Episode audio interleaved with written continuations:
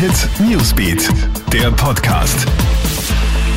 Ich bin's, Clara Jirovetz und das sind die wichtigsten Infos für deinen Samstagabend.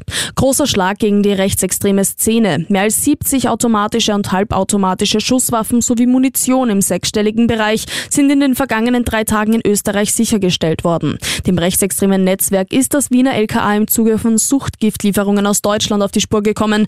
Dort sollte mit dem Geld eine rechtsradikale Miliz aufgebaut werden. Fünf Festnahmen in Österreich und zwei in Deutschland waren die Folge. Hauptverdächtiger ist ein 53-jähriger Österreicher.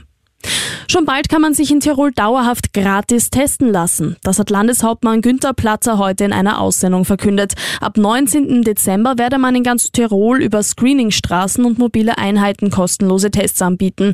So soll verhindert werden, dass die Infektionszahlen wieder in die Höhe schießen, vor allem über die Weihnachtsfeiertage. Voraussetzung für den gratis Antigentest ist ein Alter von mindestens sechs Jahren und man muss sich vorab anmelden.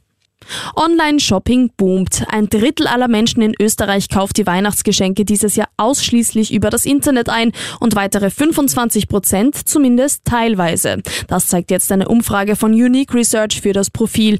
Nur knapp ein Viertel der Befragten will ausschließlich in Geschäften vor Ort einkaufen. Gestiegen ist dieses Jahr auch die Zahl der Menschen, die gar nichts verschenken wollen, und zwar von 12 auf 16 Prozent. Alle Updates checkst du dir auch online auf KroneHit.at sowie stündlich im KroneHit Newsbeat. Ciao und bis bald. KroneHit Newsbeat, der Podcast.